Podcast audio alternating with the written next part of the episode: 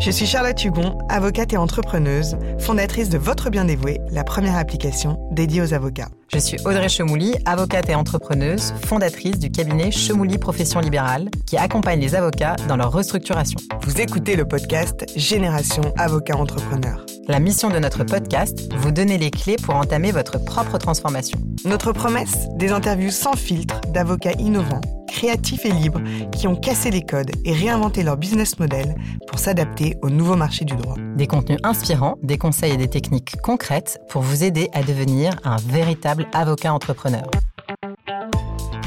Il y a deux ans, ils ont bouleversé le marché du conseil pour cabinet d'avocats avec des techniques commerciales pour le moins agressives. C'est à se demander quels avocats ils n'ont pas appelé pour proposer leur formation. Passé le temps de la conquête, ce cabinet de conseil a su imposer sa marque et une façon de faire qui a décoiffé l'univers feutré des conseils de conseil. Ils sont partis du constat que les avocats sont supposés diriger des cabinets, les faire croître, mais personne ne leur a jamais appris comment faire. Ce sont les premiers à avoir proposé aux collaborateurs de se former pour développer leur propre clientèle et quitter leur cabinet d'origine. Aujourd'hui, ils proposent une seconde formation destinée aux associés des cabinets pour leur apprendre à développer leur clientèle et manager des équipes. On ne peut pas dire qu'il manque de projets puisque, en plus de leur activité de conseil pour les cabinets, des formations qu'ils dispensent, il semblerait qu'ils se soient associés pour mettre en place un cabinet de recrutement.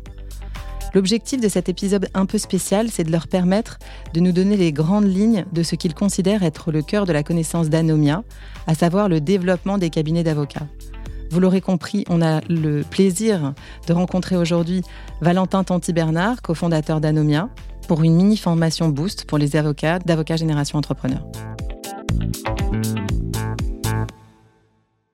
Valentin, Bonjour. Bonjour, bonjour Charlotte, bonjour, Audrey. On commence toujours par la même question. Euh, Valentin, qui es-tu? Je suis le président et cofondateur de la société Anomia. Avant Anomia, j'étais étudiant en droit pendant 5 ans. J'ai fait un DGCE à Nancy.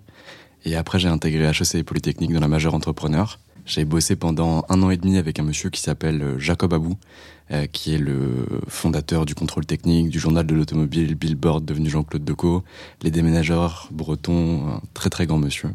Oui, j'ai entendu un super euh, épisode de podcast d'ailleurs que je recommande sur toi, sur laquelle tu as raconté un peu ta vie et comment tu étais arrivé là.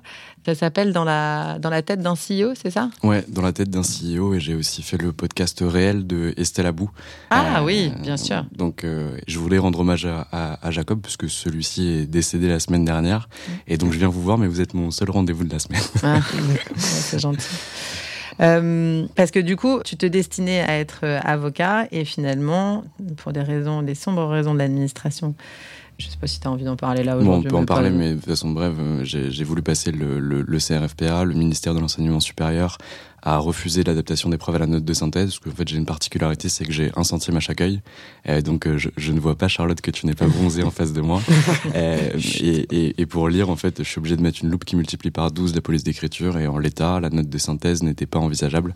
Et le ministère de l'Enseignement supérieur a refusé la, les adaptations, et donc je n'ai pas pu devenir avocat, j'ai dû trouver un plan B. Et tu as fait un recours euh, Il y a Emmanuel Daoud euh, actuellement qui représente mes intérêts et j'ai essayé de travailler en bonne intelligence avec l'administration, mais malheureusement, euh, ça n'a pas fonctionné. Emmanuel, qu'on embrasse. Par ailleurs. Alors, une fois qu'on a dit ça, est-ce que tu peux nous, nous raconter un peu ce que c'est qu'Anomia? Oui. Donc, Anomia, c'est un cabinet de conseil en stratégie exclusivement dédié au cabinet d'avocats. Notre objectif, c'est de permettre aux avocats d'atteindre leurs ambitions en utilisant les méthodes de l'entreprise appliquées à la spécificité des cabinets d'avocats. Et concrètement, ce qu'on fait, c'est de la formation business, du coaching business ou encore des missions de conseil en stratégie au sein des cabinets. Euh, ça, c'est pas sorti euh, de terre d'un coup, parce qu'en fait, euh, on a joué d'insouciance, on a joué d'innocence, et au début, on s'est dit, ok, il faut monter un cabinet de conseil. Donc, on est allé taper, et comme tu l'as très bien dit dans ton introduction, on a appelé tous les avocats possibles et imaginables pour rentrer dans les dans les boards, pour rentrer dans les assemblées générales d'associés, en disant, mais en fait, voilà, ce qu'il faut qu'on fasse, c'est du conseil. Et donc, on envoyait, on envoyait, on envoyait, on envoyait, il se passait rien. Et je remercie un associé de chez Goling WLG qui m'a dit Ok, vous avez pas l'air bête, toi et ton associé Jérôme Uturi. Euh, par contre, euh, vous êtes plus jeune que mon fils et je parle pas stratégie avec mon fils. Et en réalité, on a compris que bah, on pourrait pas rentrer euh, par ce monde-là, et donc on a commencé par la formation dans un premier temps, avant d'aller sur le coaching, puis d'introduire le conseil. Est-ce que vous avez voulu d'abord taper à la porte des gros cabinets Ouais, tout de suite.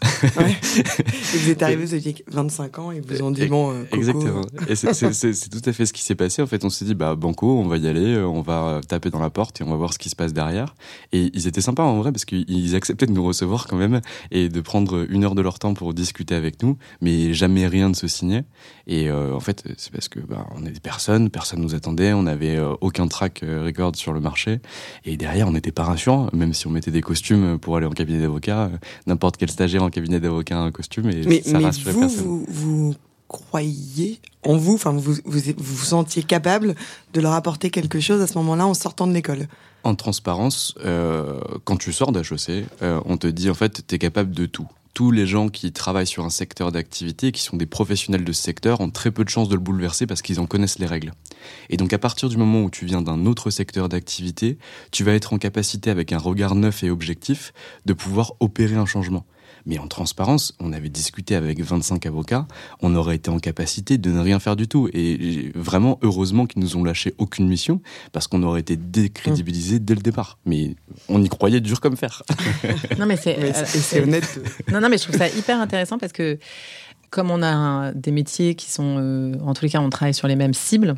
Euh, moi, la raison pour laquelle j'ai regardé Anomia, c'est justement parce que vous étiez pas du secteur et que je suis par contre profondément persuadée que tu ne bouleverses, enfin que c'est très difficile, que très rares sont ceux qui bouleversent le secteur alors qu'ils y sont depuis un certain nombre d'années.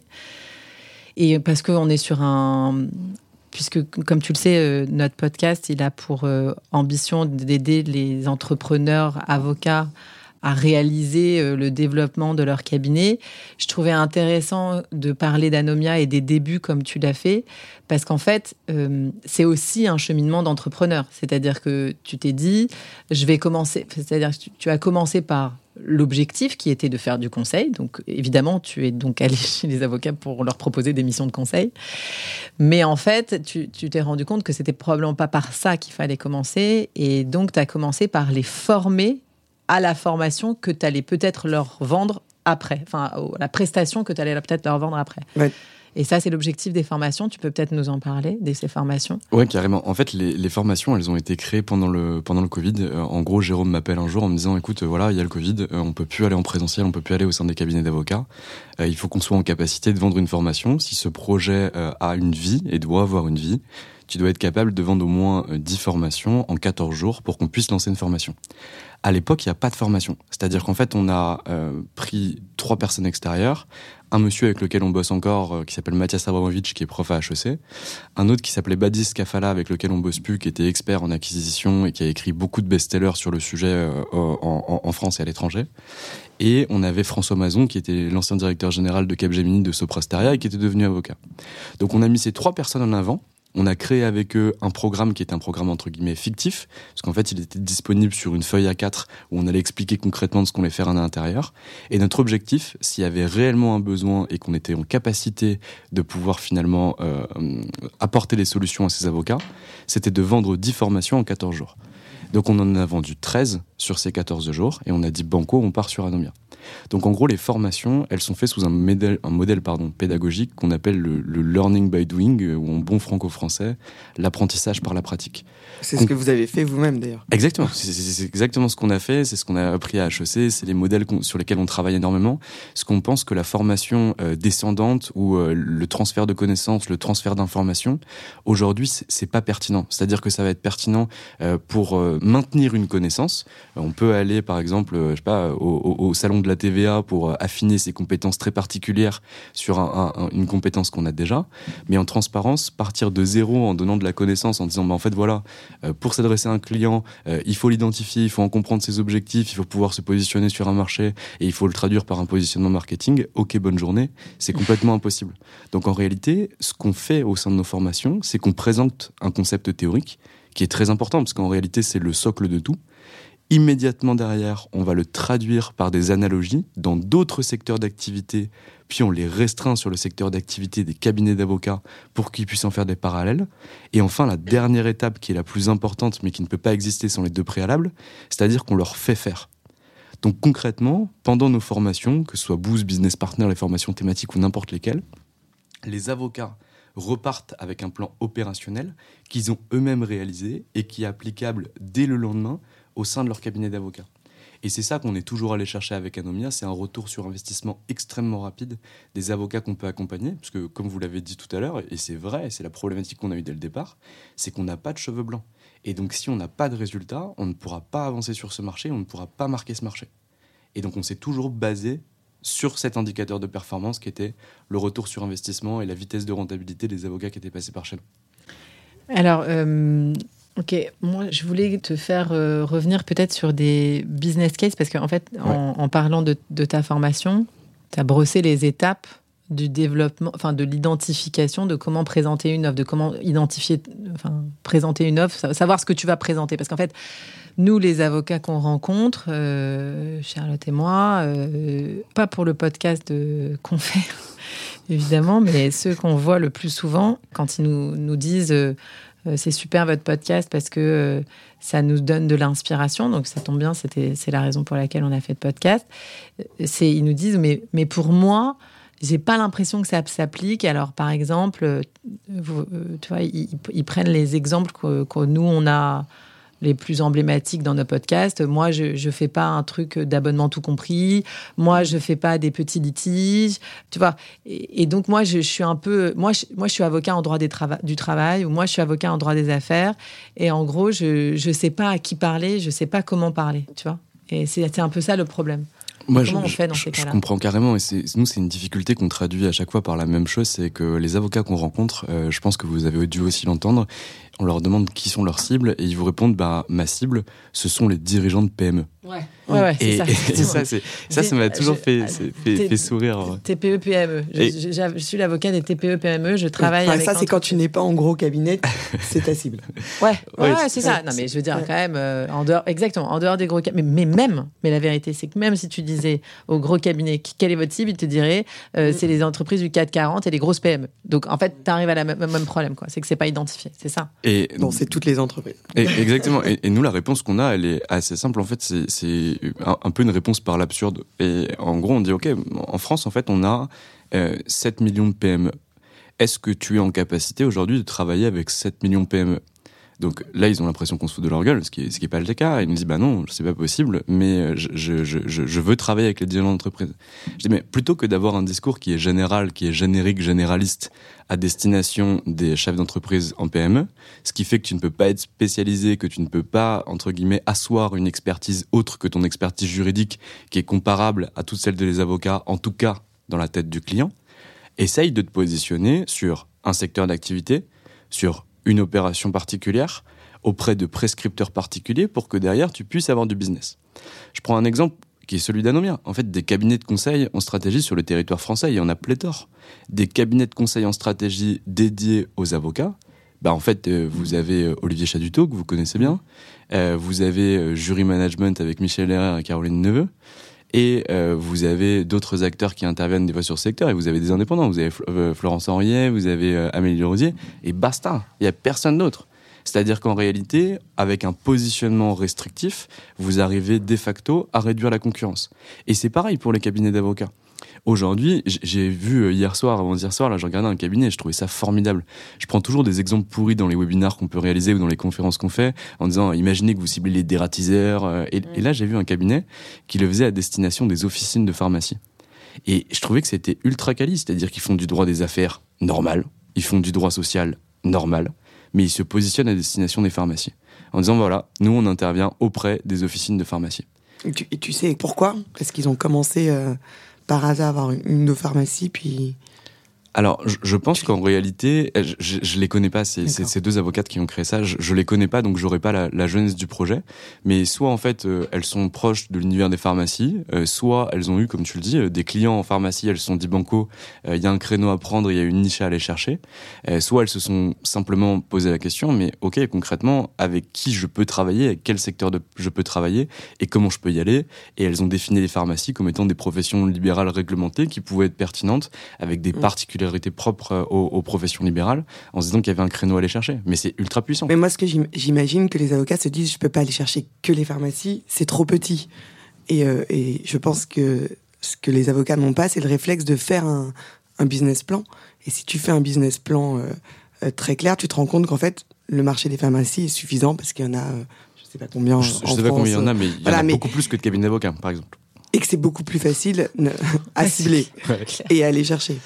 Mais, en fait... Parce que du coup, tu vas faire une communication axée euh, mais... pharmacie, dans les journaux. Euh, mais, pharmaceutique. mais mais, mais t'as as raison, c'est exactement ça. Le réflexe est tout à fait là. C'est-à-dire que plutôt que de pouvoir aller, euh, je sais pas moi, euh, au Medef où il y a les chefs d'entreprise mm. de PME, faire des communications LinkedIn qui sont pas dirigées, bah en transparence, les endroits où tu vas, c'est euh, au syndicat national des pharmaciens, c'est au salon des pharmaciens, c'est mm, sur mm. les groupes de pharmaciens ou d'anciens pharmaciens qui étaient à la faculté, c'est en contact avec ces différents pharmaciens que tu vas pouvoir rencontrer. Et les pharmaciens sont comme les avocats, c'est-à-dire que ce sont des gens qui étaient ensemble sur les bancs de la faculté, qui sont restés en contact et qui fonctionnent à la prescription. Et donc en transparence, en fonctionnant de cette manière, ton discours change. Et pareil sur ton contenu. Plutôt que de dire comment licencier un salarié? Bah, comment licencier son assistant euh, pharmacien? Comment licencier euh, son, euh, sa préparatrice en pharmacie ou son préparateur en pharmacie? Et le message est le même, le droit est le même. Sauf que le chef d'entreprise d'officine de pharmacie, bah, en transparence, il a l'impression qu'on lui parle à lui et rien qu'à lui. Et c'est la vérité. Alors, moi, j'objecterais un, truc, c'est que bien que j'ai choisi ce positionnement, hein, donc en fait, je, non mais j'objecte, non mais, non mais je suis vraiment, attends, je suis en train de me rendre compte de, mais euh, donc je ne suis pas hypocrite et je ne dis pas quelque chose pour euh, juste pour dire quelque chose, pour objecter quelque chose. Ce que je, ce que je constate dans les cabinets, c'est que en fait, le problème existentiel, c'est que les cabinets ne se sont pas rejoints autour d'une idée. Et donc, celui qui fait du droit du travail, celui qui fait du droit des affaires et celui qui fait de la construction, par exemple, pour dire un cabinet comme ça, ben, ces gens-là, ils n'ont pas les mêmes clients. Donc en fait, de dire du jour au lendemain, ben maintenant les gars, on va travailler que sur les officines de pharmacie, bah, ça plaira peut-être à celui qui fera du droit des affaires, et éventuellement à celui qui fait du droit du travail, mais celui qui fait du droit de la construction, il va dire bah non, en fait, je n'ai pas du tout envie qu'on mette 20 euh, 000 balles de com ou qu'on concentre, euh, qu'on change le, le, site internet, qu'on fasse toutes ces opérations de com autour des pharmacies, parce que moi, franchement, les pharmacies, elles n'ont pas de problème de construction. Je suis totalement d'accord avec toi. Il faut vraiment distinguer, selon moi, deux choses. Tu as les cabinets d'avocats qui ne se retrouvent pas par rapport à une idée et qui sont dans ton hypothèse là. Donc, dans cette hypothèse, ils vont déjà avoir un passif, entre guillemets, avec un portefeuille chacun euh, qui va être assez généraliste. Et si un de ses associés arrive en disant OK, maintenant on va travailler uniquement avec les promoteurs immobiliers ou uniquement avec les officines de pharmacie, euh, les autres vont être vent debout en lui disant t'as rien compris, on n'est plus associé avec toi, ça ne veut pas marcher. Ce qu'on peut aller chercher par contre, c'est de dire OK, on va choisir un positionnement qui va être affûté au niveau de la marque du cabinet d'avocats, au niveau de la structure du cabinet, et en dessous de ça, on va avoir trois associés de façon individuelle qui vont, en mm. plus de porter la marque du cabinet, travailler leur propre positionnement. Concrètement, on pourrait très bien imaginer dans un cabinet d'avocats d'avoir un cabinet d'avocats français à 10 associés euh, sur tout le scope euh, du droit des affaires en multiservice avec un positionnement euh, assez haut de gamme en termes de prix, positionné sur des PME, grosses PME et derrière, à l'intérieur de ces 10 associés, avoir chacun un associé qui cible un secteur d'activité particulier. Et quand l'associé en droit du travail qui cible son secteur, qui est par exemple la construction, obtient un dossier qui a besoin d'un support MNE, et que le MNE, lui, est plus tourné sur le secteur d'activité de la chaudronnerie, ben, en fait, c'est pas grave. Parce que ce qu'on va aller chercher, c'est l'avocat qui va pouvoir traiter ce dossier. Donc l'avocat en droit social est présent, il fait bosser son associé en MNE, l'associé en MNE intervient, et derrière, ils sont quand même au sein du même cabinet. C'est juste qu'on a démultiplié complètement les possibilités et les secteurs d'activité. On le voit pas mal. En, ce moment, je discutais hier soir, je discutais avec euh, Fabrice Piolet, qui est associé chez, chez McDermott, et je lui demandais mais comment ça se fait au sein des cabinets américains qu'on puisse avoir des départements qui se créent, qui s'appellent Life Science? Dans tous les départements, tu as tax, tu as le département M&A, tu as le département private equity et life science. Life science, c'est pas un secteur du droit. Life science, c'est pas une expertise juridique. Life science, c'est le secteur médical que tu vas en fait représenter. Et donc, ils sont en train de tourner vers ce secteur, vers ces, ces positionnements-là, en se disant, on sort un petit peu de l'expertise juridique pour se positionner sur un secteur d'activité. Et en life science, tu as des gens du private equity et tu as des gens d'IPIT qui se réunissent pour travailler sur le secteur d'activité des biotech, des labos et du médical. C'est juste ça. Ce que tu racontes de pouvoir euh, se positionner dans des secteurs différents, j'imagine que ça marche pour des très gros cabinets, mais un petit cabinet de trois associés. S'il y en a un qui se, qui se tourne vers la pharmacie, euh, l'autre euh, vers, euh, je sais pas, la chaudronnerie, euh, c'est hyper confusant. Enfin, tu peux pas conseiller un... Parce que nous, c'est vrai qu'on on s'adresse dans ce podcast quand même beaucoup à des, des plus petits cabinets qui se montent et on, voudrait leur donner ce côté euh, euh, entrepreneurial. Est-ce que tu vas conseiller à un cabinet de trois jeunes associés de chacun prendre sa, Ça niche sa niche ou ça serait beaucoup trop confusant? Ah non, je, je- je leur conseille et, et même je, je le recommande de façon extrêmement forte. Euh, on prend un, un- un cas concret. T'as trois copains qui sont dans des cabinets d'avocats, ils ont pas de clientèle perso. Ils décident de pouvoir créer leur cabinet d'avocats ensemble. Ils savent pas à qui ils vont s'adresser. Première possibilité, ils se disent OK, on choisit tous les trois la même niche, on adresse la même niche et on y va ensemble. Deuxième possibilité, ils se disent OK, moi j'ai pas envie de travailler la même niche que B ni que C, on veut chacun avoir nos niches individuelles on va créer un positionnement et une marque au niveau du cabinet d'avocats qui ne va pas traiter le positionnement sectoriel. Et on va faire en sorte que chacun des individus qui composent ce cabinet d'avocats développe sa marque propre. Et donc, on va avoir finalement une double marque, une marque de la compagnie et une marque des associés. Et la marque des associés doit être en respect exact de la marque de la compagnie, mais doit être extrêmement prononcée sur le secteur d'activité qu'on va viser. Par exemple, chez Anomia, si on décidait de développer par exemple le secteur d'activité des notaires et des experts comptables, Jérôme pourrait très bien prendre le positionnement expert comptable et Eva le positionnement notaire par exemple. Et derrière, l'objectif, ça serait de devenir des références sur le secteur et de monter en notoriété sur ce secteur. Mais on pourrait travailler dans la même compagnie. Oui, c'est Ouais. ça. En fait, donc en fait, ce qu'on doit retenir. Alors, est-ce que tu peux nous refaire les étapes? Là, on en est à quelle étape de la définition de l'offre et de la de la. de- Là, on est sur, là, on est sur le, là, on est sur le, le, le choix de la cible et l'identification de la cible pertinente. Il faut juste comprendre qu'en réalité, euh, en s'adressant à tout le monde, on ne se vend à personne et que pour pouvoir devenir pertinent et avoir des relais de croissance sur son activité, il faut avoir une activité qui soit extrêmement ciblée et extrêmement limitée. Ça, c'est la première étape de ta formation. c'est la première étape de la formation, c'est-à-dire que euh, on va travailler sur l'identification de la cible et on va justement réussir à l'identifier. Et la deuxième partie, ça va être la compréhension des objectifs cibles. Alors, Alors- juste avant qu'on Ouais. passe sur la deuxième partie, comment tu aides les avocats à définir leur, euh, leur cible Alors, en fait, on va les définir de deux manières. Soit ils ont déjà un passif et ils ont déjà travaillé sur ce secteur d'activité. Euh, ils ont déjà de la clientèle perso, ils ont déjà un cabinet, etc. Dans ce cas, ce qu'on va faire, c'est qu'on va travailler sur leur portefeuille client et on va définir ce qu'on appelle des centres de profit. Concrètement, on prend euh, la globalité des factures que tu as lâchées sur les deux dernières années, on essaye de les rapprocher pour comprendre concrètement c'est quelle taille d'entreprise qui t'a rapporté le plus d'argent en termes de chiffre d'affaires, en termes de rentabilité, quelles sont les, activités qui sont en décroissance, quelles sont les activités qui sont en croissance, pour qu'on puisse dire, OK, par rapport à ce que j'ai vu au sein de ton activité, Charlotte, je me rends compte que les clients qui sont les plus pertinents pour toi ne sont pas ceux aujourd'hui qui produisent le meilleur chiffre d'affaires. Euh, j'ai vu que, euh, je sais pas, euh, sur le secteur qui t'apportait le plus de chiffre d'affaires, euh, c'était la medtech. Euh, mais par contre, j'ai vu qu'il y avait un niveau de rentabilité qui était à hauteur de 27 points, alors que quand je me concentre sur le secteur de la haute couture, euh, que tu représentes depuis des années, ben en fait, ton chiffre d'affaires est moins important, mais par contre, je vois que tu arrives à dégager des niveaux de rentabilité qui sont à 57%.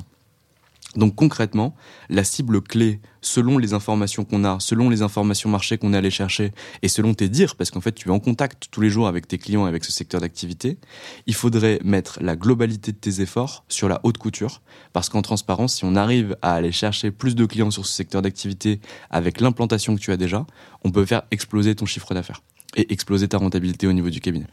Donc c'est vraiment, tu sais, c'est vraiment, on, on Ouais, met les mains à un- l'intérieur. Un vois. entonnoir, quoi. Exactement. Mm. C'est tout à fait ça. Euh, juste une question sur ce sujet-là, sur la rentabilité. C'est marrant que tu y ailles, donc euh, je te suis.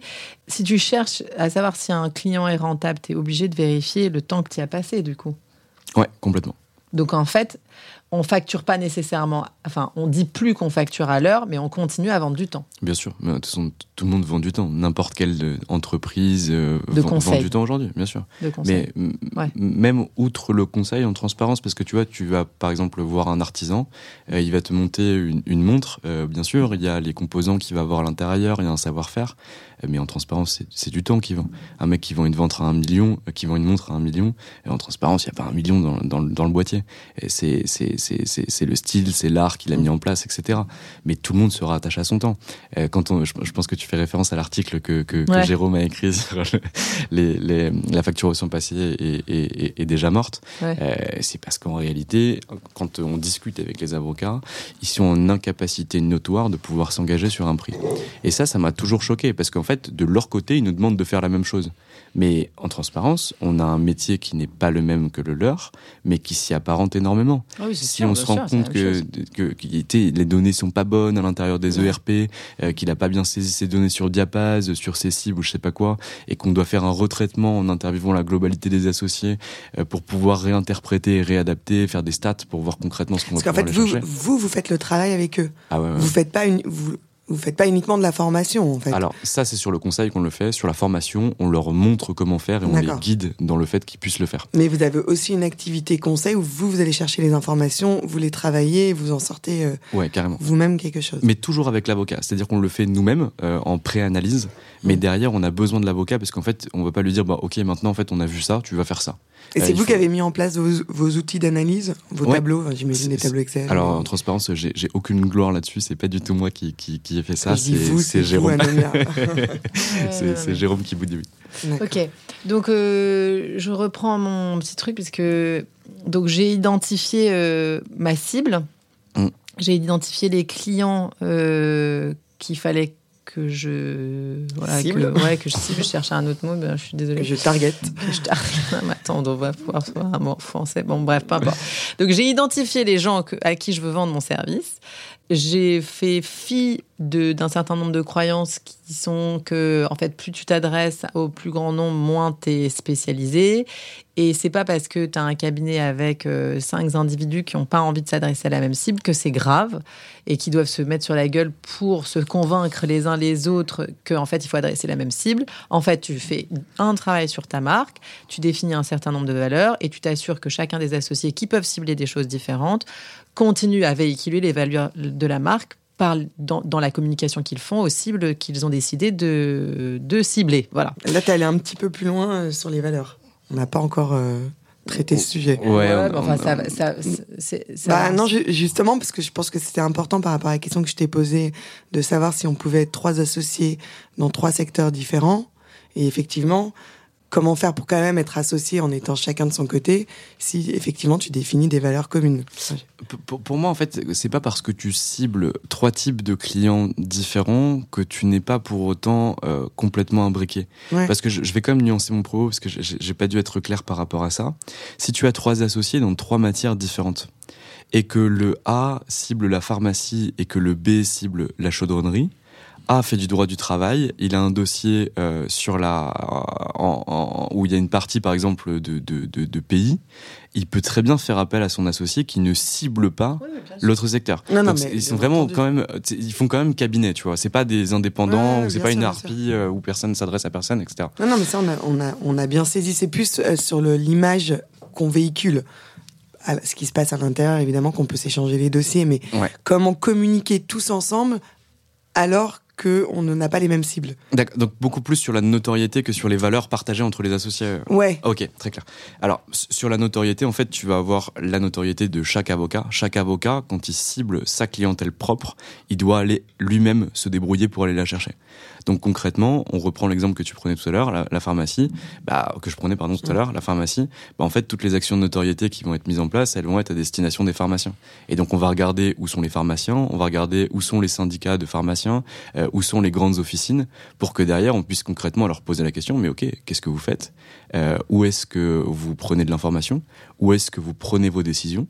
Et en fonction des réponses qu'on va obtenir à ces questions, on créera la stratégie de notoriété en fonction de ce que la cible veut et de ce que la cible fait. On fera pareil pour B, on fera pareil pour C. Et au niveau de l'image du cabinet d'avocat, on cherchera un tout global qui est en capacité de présenter tout ça. Euh, c'est-à-dire en gros avoir euh, un cabinet en droit des affaires ayant pour dominante euh, trois secteurs d'activité, pharmacie, chaudronnerie et le, dernier on ne sait pas quoi, avec un positionnement premium, avec des, choses qu'on va pouvoir aller chercher pour le coup qu'on va retrouver là dans quasiment tous les cabinets d'avocats. Et donc la deuxième, une fois qu'on a, on a fait, on a réalisé cette première étape, la seconde étape, c'est quoi? C'est la compréhension des objectifs cibles.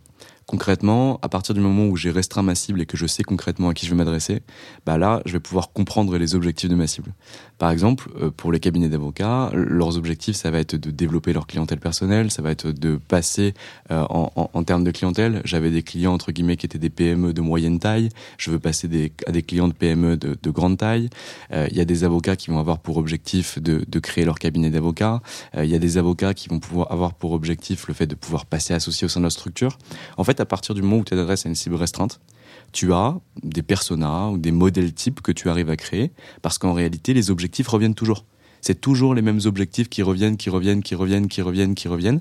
Et donc à partir de ce moment-là, tu peux réussir à les traiter.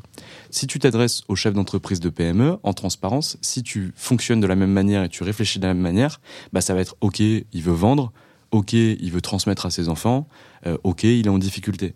Mais derrière, tu n'auras pas d'objectif précis par rapport à une cible déterminée. Et donc, une fois que tu as compris les objectifs, bah pareil, pour toute stratégie de notoriété, pour ta stratégie de contenu, euh, pour tout ce qui va concerner ta vente, tu connais les objectifs. Tu sais que quand tu as quelqu'un qui vient te chercher, euh, qui est en septième année chez White Case, elle peut avoir deux objectifs. Premier objectif, ça va être devenir associé. Deuxième objectif, ça va être développer sa clientèle personnelle, soit pour pouvoir créer sa structure, soit pour pouvoir rejoindre une autre structure, soit pour pouvoir co-créer avec d'autres avocats euh, sa structure. Et en fait, dès le départ, en voyant simplement la personne, son expérience, par où elle est passée, tu as une forte possibilité de savoir ce qu'elle veut faire. Bon, après, si elle m'appelle et qu'elle me dit je veux plus être avocate, ça, je ne peux pas l'anticiper. mais, mais, mais grâce en fait à la compréhension des objectifs cibles, tu as une information claire sur tout ça. Donc en fait, tu, tu, tu, tu, enfin, tu déduis, tu, tu fais une analyse de que, qu'est-ce que vont vouloir tes clients pour pouvoir ensuite construire ton offre, j'imagine, pour pouvoir y répondre à un moment donné. C'est carrément ça. C'est-à-dire qu'en fait, tout passe par une étape euh, qui est vraiment l'étape la plus importante. Et si elle est mal faite, finalement, tu finis à côté de ce que tu dois réaliser. C'est ce qu'on appelle des customer discovery, des, interviews euh, des, de tes clients cibles. Et en gros, bah, tu vas chercher derrière à rencontrer des acteurs euh, de, de, ton marché pour pouvoir aller les chercher, leur poser toujours les mêmes questions, toujours, toujours les mêmes questions, sans jamais les orienter, en restant le plus neutre possible, avec la même question qui va revenir en boucle, c'est oui mais t'as dit ça, mais pourquoi? Et pourquoi t'as dit ça? Et pourquoi tu veux ça? Et pourquoi ça, ça va pas? Et pourquoi t'aimerais avoir ça? Et une fois que tu as tes 50 interviews, derrière, là, tu vas pouvoir te dire, bah, ok, euh, je comprends que les avocats associés aujourd'hui, qui ont entre 50 et 60 ans, euh, ont tel et tel objectif. Ce qu'ils vont consommer en termes de contenu et en termes de prise d'information, ça va être telle et telle chose. Aujourd'hui, leur problématique majeure euh, concerne, je sais pas moi, la délégation, le management au niveau de leurs collaborateurs. Donc, la formation qu'on va créer, ça va être une formation destinée aux avocats associés entre 50 et 60 ans, individuels ou petits cabinets d'avocats, qui ont pour objectif d'apprendre à manager ou d'apprendre à déléguer. Et en fait, en fonction des informations qu'on a collectées à ce niveau-là, on est en capacité de coller une offre qui colle parfaitement à leurs attentes. Euh, on a dit qu'ils avaient entre 50 et 60 ans. Entre 50 et 60 ans, euh, en règle générale, même sans faire de, de, de, de, en tout cas, en règle générale, on n'a plus d'enfants en bas âge, ou en tout cas, c'est assez rare qu'on puisse avoir des enfants en très bas âge, en tout cas. Euh, donc, ça veut dire que potentiellement, les heures de 18h à 20h, ouais, ça veut dire que les heures de 18h à 20h, en termes de formation, vont pouvoir être pertinentes. Donc, même pour la temporalité, on peut s'y appliquer. Ensuite, en fonction des gens qu'on va vouloir y voir, bah, les gens entre 50 et 60 ans, nous on le voit aujourd'hui, ils ont besoin d'avoir de la jeunesse parce qu'en fait, euh, ils voient que le monde est en train de changer, etc. Donc ils ont besoin de la jeunesse, mais ils ont aussi besoin d'être rassurés par des gens qui ont finalement le même degré d'expérience qu'eux. Donc, lorsqu'on s'adresse à cette typologie de profil, on va mettre au sein de nos formations des gens qui sont plus seniors que nous pour que derrière, on puisse les rassurer. Et en fait, à chaque fois, on fait ça. On se colle toujours aux objectifs. Parce que j'ai peut-être quelque chose que j'ai loupé. Là, euh, c'est quelque chose que, que tu as fait, que tu as préparé. Donc, tu as des formations pour les 50-60, les formations pour les plus jeunes collaborateurs, etc. Où tu fais, tu personnifies tes formations à chaque fois On personnifie nos formations à chaque fois et dès qu'on veut créer une nouvelle offre, on refait le même travail, c'est-à-dire qu'on retourne sur le terrain pour interviewer Concrètement, comment ça se passe? Tu vas avoir un, un cabinet tu, tu, fais ton étude et après tu viens lui proposer une formation personnalisée Alors tout dépend de ce qu'on va faire. Si on veut faire une formation sur mesure, dans ce cas on va voir le cabinet d'avocat, on dit ok euh, toi euh, cabinet d'Arrois, euh, tu as besoin aujourd'hui d'une formation sur le développement commercial parce que tu me l'as exprimé. Concrètement tu as besoin de quoi? Et là on monte la formation avec eux. Ça c'est la première hypothèse. La deuxième hypothèse c'est on veut une formation, ce qu'on appelle nous en inter cabinet d'avocat, c'est-à-dire que par exemple Audrey pourrait venir avec un autre associé, qui pourrait venir avec un autre associé, ils ne se connaissent pas, ils se retrouvent sur la même formation. Là, ce qu'on fait, c'est qu'on se dit, OK, on a envie de réaliser une nouvelle formation, on veut sortir un nouveau produit. Concrètement, on va sur le terrain, on va interroger des gens. Dès qu'on a nos informations, on revient, on fait une synthèse de ces informations, on recreuse a posteriori avec d'autres questions qu'on va pouvoir poser. Et une fois qu'on a un degré de confiance par rapport à ce qu'on a réellement compris qui est assez satisfaisant, dans ce cas-là, on va sortir un PowerPoint de 4-5 slides on va proposer à ces mêmes personnes la formation, et si elles l'achètent, ça veut dire qu'on a un produit bah qui est, pertinent. À quel moment ils payent Parce que tout le travail que tu fais là, il n'est pas payé? Non, non, non, parce que c'est au niveau d'Anomia et c'est par exemple la formation Boost a été créée comme ça, la formation Business Partner a été créée comme ça, et euh, ça c'est du travail que tu, fais à la même formation. Et après, tu la changes. en fait, tu, tu, gardes une formation qui est euh, de la demi-mesure. C'est-à-dire qu'en fait, tu as ta structure de formation qui est déjà créée. Mais derrière, il faut tout le temps l'adapter et avancer par rapport aux nouvelles pratiques qui peuvent arriver. Euh, par rapport à ce qui a, ce qui est pas bien passé, par rapport à quelque chose qui aurait été plus, plus pertinent, par rapport à des demandes que tu as eues posteriori. Là, pour donner un, exemple, euh, les avocats suivaient la formation, ils disaient, OK, mais en fait, voilà, nous, on aurait besoin d'un petit tuto euh, de, d'une heure euh, sur la, création de, de, de formulaires via Typeform ou via d'autres outils comme ça, la création d'une newsletter qui pourrait être pertinente en respectant les normes marketing, l'utilisation de Papers pour le transformer non pas simplement comme un outil administratif, on peut aller chercher un bilan, un mais vraiment un outil commercial justement pour identifier sa cible et aller chercher de l'information pertinente pour vendre. Mmh. et un dernier outil que, j'ai oublié, bah, en fait, on le met en place. Dès qu'ils ont besoin, on le met en place. Vous faites des formations vraiment très très concrètes tout est mm. ultra opérationnel et, c'est vraiment l'objectif qu'on va chercher. On a trois chiffres qui sont pertinents chez Anomia sur nos formations. C'est le niveau de rentabilité dont je parlais tout à l'heure. Sur Boost, il est inférieur à trois semaines. Sur Business Partner, il est inférieur à un mois et une semaine. Et ça, je tiens à le dire, on, on est Calliope, donc tout ça, c'est vérifié. Euh, la deuxième chose, c'est que euh, nos formations ont un niveau de recommandation qui est de 9,4 sur 10. Donc notre barre basse. Attention, on ne devait pas parler de, on ne devait pas parler de vous. c'est vrai. Je, je vois. ça, permet de se dire que les conseils que tu donnes ne sont pas des conseils fortuits. Donc, vas-y, bien sûr, bien sûr. Et le troisième chiffre? On essaie de pas être des peintres. Et la, la le dernier chiffre qui est aussi très important et qui montre aux avocats que ce qu'on raconte notamment sur la fidélisation, la vente additionnelle et surtout la promotion est pertinente, c'est que à chaque avocat qui passe par la formation Boost, euh, on a 1,8 avocats qui vient sur des formations euh, a posteriori recommandées par cet avocat. Et donc ça, c'est la moyenne qu'on arrive à aller chercher, qu'on n'a pas encore sur Business Partner. Alors, euh, donc là, j'en suis à ma deuxième étape. J'ai identifié ma cible, j'ai identifié les besoins de ma cible. Ouais. Et après, je fais quoi? Après, travail sur un positionnement stratégique, traduit par un positionnement marketing. Concrètement, comment est-ce que je vais réussir à me placer? Parce que là, on réfléchissait via nous-mêmes et via le client cible, mais il existe d'autres cabinets d'avocats sur le marché. Donc concrètement, on n'est pas un acteur économique seul euh, pour pouvoir s'adresser à une cible. Il y a d'autres gens qui sont là, ils ont déjà d'autres avocats, ils ont déjà des experts comptables, ils ont déjà d'autres solutions. Donc concrètement, comment est-ce qu'on va pouvoir proposer un positionnement qui va être qualitatif à destination de la cible qu'on va viser et qui va pouvoir se différencier du reste? Ensuite, comment on le traduit de façon marketing pour justement aller chercher ses cibles. Et après, on passera justement à la notoriété, à l'acquisition, à la vente et à la fidélisation. Et, et vous, euh, est-ce que vous conseillez après d'autres conseils pour venir accompagner euh, à mettre en place tout ça ou vous le faites vous Alors, Sur le marketing, euh, ah, sur les stratégies d'acquisition On conseille d'autres personnes? Bah, En fait, une fois qu'on sait ce qu'on doit faire, mm. le cabinet d'avocats, il ne sait pas faire tout seul le marketing. Enfin, en tout cas, euh, en général. Il sait pas faire tout seul euh, sa stratégie d'acquisition. Est-ce que vous, Anomia, vous intervenez derrière? Ou il y a d'autres euh, conseils qui interviennent euh, et qui viennent s'ajouter pour pour accompagner dans la mise en place Alors il y a deux cas de figure. Le premier cas de figure, c'est sur la formation Boost où on a des collaborateurs et des indépendants. Là, la formation est faite de telle sorte à ce qu'ils soient en capacité eux-mêmes de pouvoir l'effectuer euh, sans service a posteriori d'Anomia ou de, ou de tiers. Euh, sauf, on recommande des agences de communication, on recommande des euh, créateurs de sites internet. les, les tutos, Typeform, etc., tu leur donnes les clés concrètes. Exactement. Tout, tout, est ultra concret pour qu'ils puissent le faire.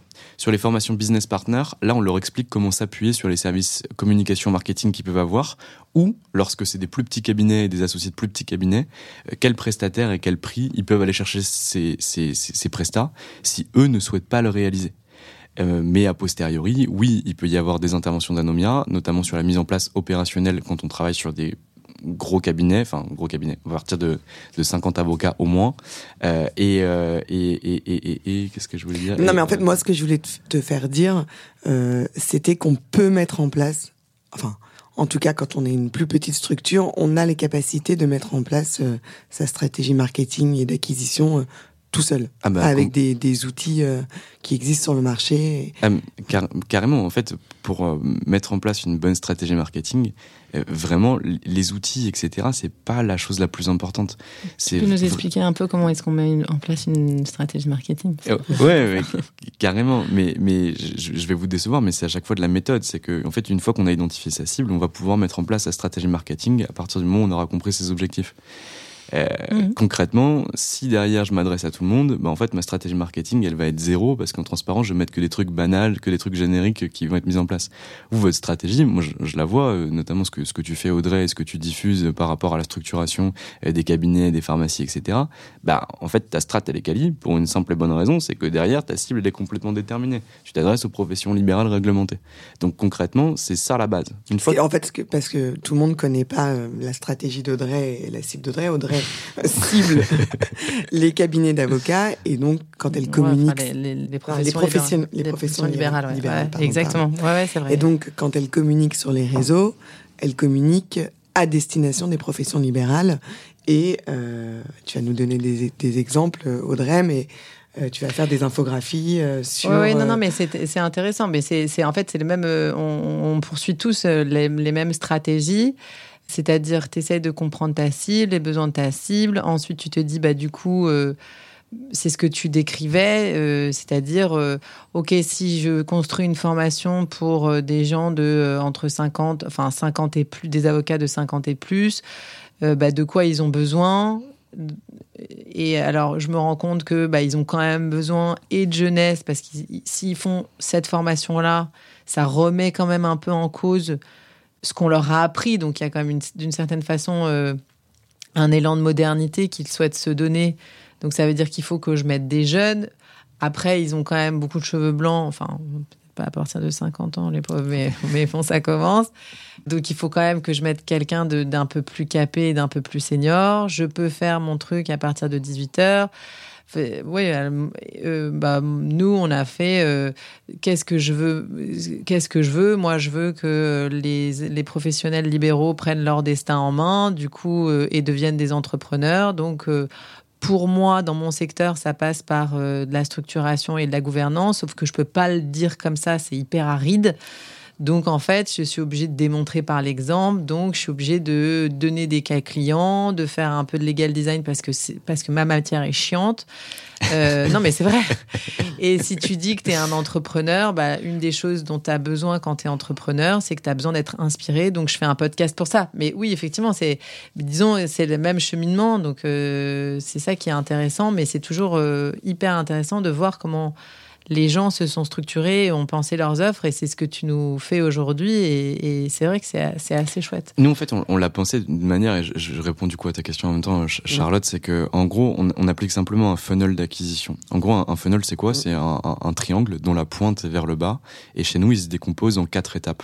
Euh, la première étape, ce sont les gens qui nous identifient. Donc, ils, ils, savent pas qui on est exactement, mais ils ont déjà vu passer Anomia, ils ont déjà vu un contenu, ils ont déjà vu un truc. Mais c'est valable, mais peut-être sans parler juste d'Anomia, c'est-à-dire c'est le tunnel le funnel c'est d'acquisition, valable c'est pour, valable pour euh, n'importe toute quelle entreprise. pour toute entreprise et, et l'identification de n'importe quel euh, système de vente de Euh, n'importe quelle boîte et donc y compris les cabinets d'avocats qui Mm. nous écoutent. Mais, mais, mais, mais, mais, mais, mais carrément, et ça s'applique pour tous. Je, je donnais, désolé, hein, pour, c'est pas pour Mais- parler Non, de non, non, non, pas c'est- juste qu'en fait, Ah. tu, tu peux avoir Ah, plus d'étapes, tu peux avoir, tu peux avoir plus d'étapes, tu peux avoir moins d'étapes, tu peux avoir des sous-étapes, etc. Et donc, c'est c'est pour ça que je le prenais. Mais en gros, vous avez raison. Euh, tu vas avoir l'étape notoriété, tu vas avoir l'étape transformation de ta notoriété euh, en prospect, euh, l'étape qui va être la conversion des prospects en clients, et l'étape qui va être la conversion des clients en clients fidèles et en clients promoteurs de ton activité. Et à chacune de ces étapes, l'objectif c'est pas de transformer quelqu'un en client parce que ça c'est pas possible. L'objectif de chacune de ces étapes, c'est de faire descendre son prospect à l'intérieur de ce triangle, donc de ce, funnel d'acquisition. Donc pour travailler sur la première étape, qui est la plus importante, ça va être la notoriété. Euh, ce que, désolé, ce que nous on a fait pour pouvoir le faire, c'est qu'on a mis en place un podcast. Pourquoi? Parce Mhm. qu'en fait c'était le meilleur moyen de pénétrer ce secteur. Mais pour l'avocat qui s'adresserait aux pharmacies, pour l'avocat qui s'adresserait, ouais, et c'est la même chose. C'est strictement la Et même comment chose. vous, vous avez ciblé vos interviewés dans, dans votre podcast? Vrai. Au départ, c'est- tu prends n'importe. Enfin, je veux dire, c'est- la vérité, c'est qu'au départ, tu prends n'importe qui, et ensuite, tu prends le top 10. Et tu, Non, que mais- tu te dis, non, mais si. En fait, c'est peut-être nous, c'est pas comme ça qu'on avait. Non, mais parce que nous, on avait un positionnement qui était différent, mais c'était intéressant. Pardon. je- Parce que vous avez peut-être eu une vous avez raison. euh, que, non, que j'ai non, pas non, non, mais non, mais vous avez raison. C'est un, c'est un super débat. Euh, moi, comment j'ai fait au début, c'est que je, je connaissais euh, un avocat qui était Stéphane Baller. Euh, J'avais rencontré vite fait Guillaume Axil dans une dans un, un truc Legal Tech à Nancy Mm. où il était gentiment venu alors qu'il y avait cinq personnes dans la salle, le pauvre. Qu'on a C'était moi qui l'avais invité en plus. Ouais, oui, super, il est incroyable. Bah, c'est le premier podcast d'Anomia. Et euh, on a invité, euh, un, un- interviewé Sophie Vermeil que, que j'avais eu à HEC. Euh, mais en fait, j'ai contacté ces cinq personnes en disant, euh, bah Oui, parce que toi, nous, ce qui est un peu différent, c'est que nous, on était avocate depuis longtemps. Oh, Toi, euh, tu- ouais. Moi, je connaissais personne. Moi, j'ai- au début, je voulais pas commencer par un podcast. J'ai envoyé 25 mails ou 50 mails et aucun avocat ne m'a répondu. Et donc, en fait, je me suis dit, OK, bah, il faut que je leur offre quelque chose plutôt que d'être en demande. Et en fait, je vais leur offrir la possibilité de pouvoir passer sur un podcast. Mm. Et j'ai joué sur l'ego des, des, des avocats.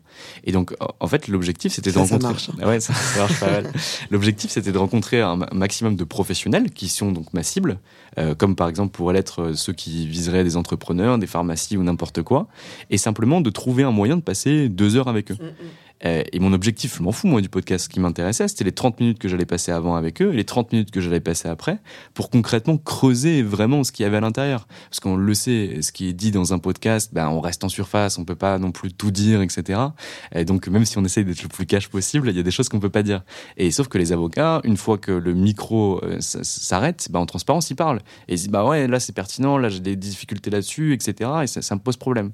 Donc ça me permettait, un, de pouvoir affiner nos offres a posteriori, théorie et deux, surtout, de travailler sur la notoriété. C'est tu publies un podcast, euh, l'autre avocat le relaie ou vient de liker, etc.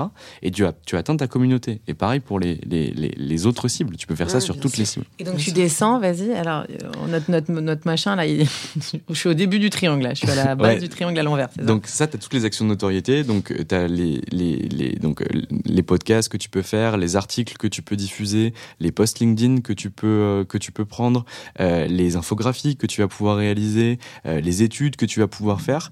Tout ce qui en gros est gratuit, euh, gratuit au sens euh, pur du terme. C'est-à-dire que je ne te demande rien pour pouvoir consulter ce qui est réalisé. La deuxième étape, ça va être vraiment l'étape de la transformation entre l'intérêt et finalement le prospect. Concrètement, euh, si aujourd'hui vous suivez mes publications, que vous ne les likez jamais, que vous ne les commentez jamais, que jamais au grand jamais vous m'envoyez un message, que vous vous inscrivez à ma newsletter, je ne sais pas qui vous êtes. Mhm. Je vois potentiellement que vous êtes avocate dans tel cabinet d'avocat ou que vous êtes à Paris ou quoi que ce soit. Je n'ai aucune information personnelle sur vous, que ce soit sur les réseaux ou sur mon site internet. Donc l'objectif de l'entrepreneur, quand il va mettre et de l'avocat, du chef d'entreprise, quand il va mettre en place sa stratégie d'acquisition, c'est de réussir justement à révéler l'anonymat d'internet. Et donc là, on va utiliser ce qu'on appelle des lead magnets ou des aimants à prospects en français. On va pouvoir dire, bah ok, tu as déjà consulté étude A, étude B, étude C. Tu veux la D Bah si tu veux la D, il faut que tu me donnes ton adresse mail et ton numéro de téléphone. Si tu veux pouvoir chaque semaine recevoir le podcast en avant-première, euh, ben derrière, laisse, ton, laisse ton, ton adresse ici. Tu veux recevoir la newsletter euh, DRH euh, mode d'emploi, euh, DRH chaque semaine ou je sais pas quoi, mets ton adresse mail ici. Et à quel moment tu la proposes, ça, justement?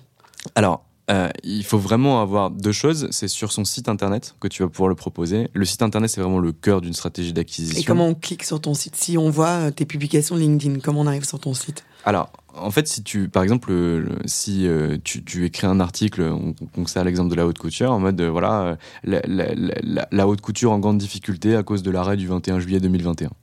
Euh, quelqu'un dans la haute couture va cliquer sur ton article que tu héberges sur LinkedIn, enfin que tu diffuses pardon sur LinkedIn, mais que tu héberges sur ton site internet. Et donc là, il arrive dans un autre univers, c'est-à-dire qu'il quitte LinkedIn pour arriver finalement chez toi. Et là, ton objectif à toi, c'est de mettre en place un certain nombre de liens hypertextes pour pouvoir finalement euh, changer de page et pouvoir amener donc cette personne-là qui a suivi ton super article et qui, qui a peut pas lire la fin s'il rentre pas son adresse email. ça, concrètement, tu pourrais le faire, mais ça veut dire que tu es plus sur de la notoriété, tu passes sur de l'acquisition. Mais c'est carrément possible. Là, on est en, transparence, on est en train de le mettre en place sur Anomia avec un système un peu presse.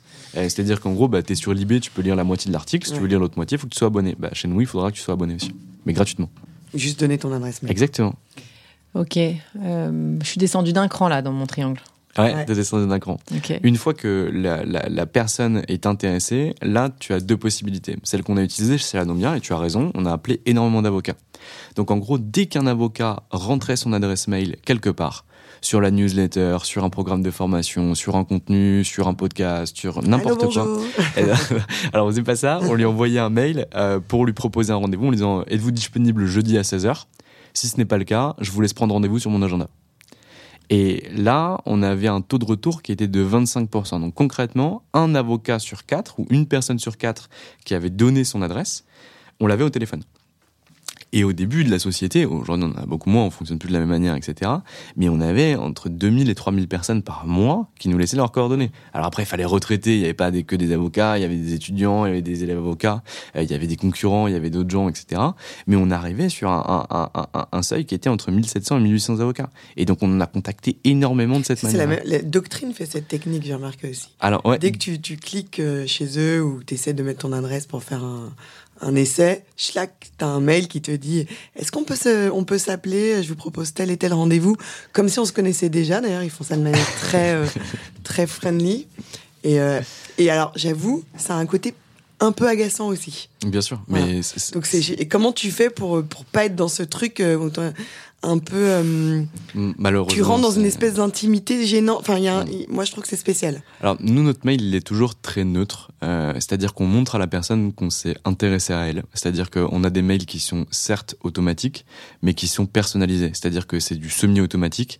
On va chercher de l'information sur la personne avant mais de la on, le voit bien que c'est du. Oui, tu, le vois quand même. Non, non, mais voilà. Donc, finalement, tu vas, tu vas quand même arriver à voir ceux qui sont déjà un peu intéressés. Exactement. Mais ça, c'est parce que tu es descendu dans le triangle. Ouais. Mais oui, ça, si tu veux, il te laisse déjà de l'information. En vrai, si tu laisses de l'information, on a un guide méthodique qui s'appelle Développer sa clientèle euh, lorsqu'on est collaborateur. Si tu télécharges ce guide, que tu es collaboratrice, si tu veux, ça veut dire que potentiellement je peux t'aider, tu vois. Mais moi, ça, peut me faire l'effet inverse. Ah, si c'est comme quand tu rentres dans une boutique. Mm. Euh, tu dis tiens, j'ai envie de faire un petit tour, de regarder. Si t'as une vendeuse qui te saute dessus, moi j'ai envie de sortir de la boutique. Et, et, je trouve que ça me fait un petit peu ça euh, euh, quand je regarde un peu comme ça de loin. Je suis pas, je suis pas encore, euh, je suis pas encore vraiment intéressée. Si on vient mal paguer tout de suite, j'ai envie de fuir. Et ça, c'est en fait la, c'est la deuxième phase sur laquelle on est passé. Et tu as raison, c'est-à-dire que moi, je me suis, en plus des gens que j'apprécie euh, au, demeurant, qui m'ont envoyé des messages en mode, euh, ouais, là, ça commence à faire chier, c'est vraiment chiant, mm. dégage mon adresse mail, etc. Et ça, c'était la première étape parce qu'en fait, on n'avait pas d'argent. Et donc concrètement, il fallait qu'on puisse payer nos locaux, il fallait qu'on puisse se payer avec mon associé, il fallait qu'on puisse payer nos salariés. Et on pouvait, en tout cas, j'ai pas eu l'intelligence de fonctionner différemment dans un premier temps. C'est là où, en fait, quand tu fais du phishing, l'étape d'après, j'imagine, c'est qu'il faut montrer de la qualité. C'est ça. C'est exactement. En fait, au départ, tu, tu passes pour l'agressif. C'est une fois. après, si on vient te dire, bon, en fait, Anomia, c'est extraordinaire, t'es moins gêné par l'agression. c'est exactement ça. Et en fait, du coup, plutôt que de passer simplement de la collecte d'informations à l'appel immédiat ou au mail immédiat, ce qu'on fait, c'est qu'en fait, on va délivrer de la valeur absolue euh, à la personne qui a téléchargé. Donc, je reprends mon exemple, tu as téléchargé le développement commercial euh, pour les collaborateurs. Ben, en fait, derrière, on a une dizaine de contenus exclusifs dont tu vas pouvoir bénéficier, qu'on va pouvoir t'envoyer. Et en fonction, euh, si tu cliques sur ces informations, si tu réponds, si tu t'inscris à un autre webinaire, si tu viens à un petit déjeuner, etc., on va t'affubler un score. Et en fonction de ce score, on va pouvoir se dire, OK, Charlotte, au début, elle n'était pas très très contente de recevoir mes mails. Et par contre, au vu de ce qu'elle consomme aujourd'hui, je pense qu'elle commence à s'attacher à la marque et qu'elle commence à y voir de la valeur. Il serait peut-être pertinent de pouvoir la recontacter par rapport à tout ça. Et en fait, notre seul objectif, c'est d'avoir un lien physique avec la mm. personne. Parce que le digital peut être très très agressif, mais dès que tu as des individus en face de toi et que bah, tu te comportes bien, et que tu es plutôt sympa et que tu et puis que tu, as, tu as entendu par le bouche à oreille. Bien sûr. Parce que là, tout ce qu'on dit, c'est pas l'idée, c'est pas de parler d'anomia. Hein, non, non, tout ce qu'on dit se, peut se répliquer. Euh, tout s'applique au cabinet d'avocats. C'est vrai que je, je, donne mes exemples qui étaient difficiles, mais complètement pour tous les cabinets d'avocats, à une différence près, c'est que vous avez aussi la déontologie qui vient bloquer une partie de ce que vous avez à résoudre. Oui, bien sûr. Je, je, suis où là dans mon tunnel? Là, dans ton tunnel, tu es sur la conversion entre prospect et client. Concrètement, comment est-ce que lorsque tu as de l'information, tu arrives à transformer cette personne en client? Donc là, il va falloir contacter cette personne, exactement, rentrer en contact avec elle et obtenir quelque chose qui est vraiment important. C'est le sacre-saint rendez-vous de 30 minutes, qu'il soit téléphonique, qu'il soit en visio, qu'il soit en présentiel, pour que finalement l'avocat puisse rencontrer et mettre du physique avec la relation qu'il va avoir avec ce prospect. Là, l'objectif, c'est de fonctionner en quelques étapes. Déjà, la qualification. Concrètement, est-ce que tu as envie de travailler avec cette personne ou pas? Euh, Est-ce que cette personne, donc tu vises exclusivement les pharmacies, tu te rends compte que le mec est dentiste, est-ce que oui ou non on travaille avec lui? La réponse est non. Euh, est-ce qu'il va avoir les moyens de pouvoir payer ce que tu vas avoir à réaliser? Est-ce que l'opération, elle est pour tout de suite? Ou est-ce qu'elle est pour dans deux ans et il vient chercher de l'information? Donc en fonction de ces informations-là, tu passes à l'étape 2 ou tu ne passes pas à l'étape 2. L'étape 2, c'est le diagnostic. Concrètement, où est-ce qu'il a mal? Qu'est-ce qui se passe? Qu'est-ce qu'on peut faire pour lui? En fonction des informations qu'on a collectées, là, on est vraiment sur de la demande. Toutes les, toutes les parties-là, c'est l'avocat qui pose des questions et qui collecte de l'information auprès du prospect qu'il appelle. Et à partir de la troisième étape, qu'on appelle l'étape de reformulation, c'est l'avocat qui reprend les rênes pour transformer le prospect en client, où il va reformuler finalement la problématique, pour lui montrer qu'il fait preuve d'écoute active et qu'il a bien compris la problématique, pour laisser la possibilité au prospect de pouvoir se reprendre en fonction des informations, de dire, ah maître, je voulais pas exactement dire ça, je voulais plutôt dire ça, et derrière de pouvoir entamer la vente avec l'offre qui va être proposée et les étapes qui vont être décrites par l'avocat pour pouvoir l'amener. Tu, peux nous donner un exemple parce que moi, quand tu dis ça, j'ai l'impression que tu vas faire une offre à quelqu'un qui en a pas encore vraiment besoin. Enfin, alors, ou alors qu'il le sait pas, mais quand, en fait, parce qu'on a quand même l'habitude d'avoir des clients qui viennent nous voir avec un problème concret. là, j'ai l'impression que tu dis que l'avocat peut faire, qui peut donner un problème au client dont il était même pas au courant. Enfin, je sais pas si je suis Non, non, en fait, c'est quand, quand tu vas contacter cette personne pour l'avoir au téléphone, en transparence, l'objectif, ça va être de discuter avec elle. Tu as un chef d'entreprise au téléphone. Si elle accepte de te prendre au téléphone, c'est qu'il y a une raison, tu vois. soit que derrière, elle a potentiellement besoin d'un avocat, soit qu'elle a potentiellement envie de changer d'avocat, soit qu'elle est en train de bench pour essayer de voir un peu ce qui peut se passer sur le, le secteur et qu'il y a quelque chose à faire. Mais ça, tu le sais qu'après la phase de qualification tu vois, si, si, la personne elle a un problème, bah là tu vas passer à l'étape d'après pour savoir ok c'est quoi ton problème? Et avancer. Et si elle a pas de problème maintenant, il faut cerner pourquoi elle a, accepté de te prendre hôtel. Et si elle t'a pris hôtel parce qu'elle a dit ah j'aime bien ce que vous faites etc. Il faut pouvoir te mettre des alertes en disant ok il faut que je reste en contact avec Madame A ou Monsieur A et que derrière je puisse lui envoyer de la valeur et prendre de des, des, des, nouvelles de temps à autre. Et donc derrière tu mets en place euh, des activités que tu vas générer auprès de ce prospect là. Je sais pas si c'est clair. Si, si, si, c'est clair. Très clair. Ok, et là, je, suis en bas, là. Non, je suis pas en bas. J'ai pas converti mon client. Enfin, j'ai, ah. j'ai converti mon client. Euh, mais j'ai pas fait mon client qui est un client fidèle, non ouais, ça? Exactement. Et donc là, c'est toutes les actions de fidélisation, de vente additionnelle et de promotion qu'il va falloir mettre en place. Donc nous, ce qu'on recommande de faire, c'est après l'opération, réaliser un questionnaire de satisfaction et destination du client. Un truc qui ressemble pas à Darty ou à la Fnac. Oui, parce que c'est vrai que là, quand tu parles, on n'a pas l'impression que tu parles de d'acquisition de, pour les cabinets d'avocats. Ça fait un peu peur, en fait. Bah, les mots que tu emploies, j'imagine. Ouais, bien sûr. Mais en, en, transparence, en fait, quand tu montres ce à quoi ça ressemble, quand tu expliques pourquoi tu le mets en place, à quel moment tu vas le délivrer, avec quel message, en transparence, quasiment aucun avocat ne demande de façon formelle à son client ce qu'il a pensé de la presta et comment il aurait pu s'améliorer. Tous les autres professionnels le font, mais pas les avocats. Et donc un avocat qui a ce discours-là en disant bah, en fait voilà, euh, moi j'aimerais bien m'améliorer par rapport à ce que, ce que j'ai fait avec vous, euh, concrètement comment je pourrais faire? Vous placez votre client dans une position où il se dit putain mon avocat me demande comment je peux m'améliorer. Et derrière, ça permet finalement d'avancer, de tisser un lien et de continuer avec différentes actions que vous allez mettre en place pour que finalement bah, votre client il soit fidèle, il vous rappelle, euh, il puisse vous recommander auprès de gens qui sont objectivement similaires à lui. Et nous, on le fait. Et maintenant, les clients qui fonctionnent avec nous le font également. Ils, demandent à leurs anciens clients de les recommander auprès de trois clients euh, avec lesquels ils pourraient travailler. Mmh Et ça marche pas tout le temps à 100%. mais en tout cas, derrière, on a des résultats. Et c'est des résultats qui coûtent rien. Comment est-ce que tu demandes à un de tes clients de te recommander trois clients? Alors, nous, on le met en place dans le questionnaire de satisfaction, c'est-à-dire qu'il va passer par quatre étapes. Première étape, il dit ce qu'il pense de l'avocat. Deuxième étape, il va exprimer d'autres besoins ou pas d'autres besoins. Troisième étape, il peut mettre un avis public sur l'avocat. Et quatrième étape, on lui demande de recommander trois personnes avec les coordonnées pour que celui-ci puisse le contacter. Ça, en règle générale, euh, vous avez deux réponses sur les trois que vous avez demandé. Il va vous donner deux personnes. Mais moi, je connais pas la personne. Je vais pas l'appeler directement en lui disant euh, Salut Hugues, il y a mon ancien client qui m'a recommandé, il faudrait qu'on discute ensemble. Donc là, vous rappelez votre client en lui disant Bah ok, j'ai vu ce que vous avez mis là-dessus, je vais m'améliorer euh, sur la transparence de mes honoraires. J'ai vu que vous aviez trouvé que c'était un peu cher par rapport à ce qu'on avait annoncé, qu'on s'était pas compris. Ça, je vous promets que ça se reproduira pas, il y aura pas de problème. J'ai vu que vous avez un besoin en droit social. Bah écoutez, j'ai un associé en droit social. J'organise un call tous les trois euh, dans une demi-heure. Et vous m'aviez recommandé Gilbert et, et Huguette euh, sur le, le, questionnaire de satisfaction. Euh, c'est qui, etc. Ah, ok, d'accord. Vous pourriez mettre en relation par mail, parce que vous comprenez bien, je, je les connais pas, c'est un peu agressif de, de pouvoir les contacter. Est-ce que vous pouvez me mettre en recours par mail? Et on fonctionne toujours de cette manière-là. Et honnêtement, c'est des choses simples. Hein. On n'est pas en train d'inventer l'eau chaude. Mais franchement, ça fonctionne. Parce qu'il y a de la confiance qui se crée. Bien sûr. Parce que les clients avec lesquels ça s'est bien passé, en transparence, mm. derrière, ils pourraient tuer pour vous. Euh, et, derrière, si vous leur demandez de les recommander, etc., vous avez un lien de confiance concentrique qui commence à finalement à s'étendre, à s'étendre, à ah, s'étendre, et qui devient de plus en plus pertinent. En train de casser la table. Pardon. euh, ok, c'est hyper intéressant.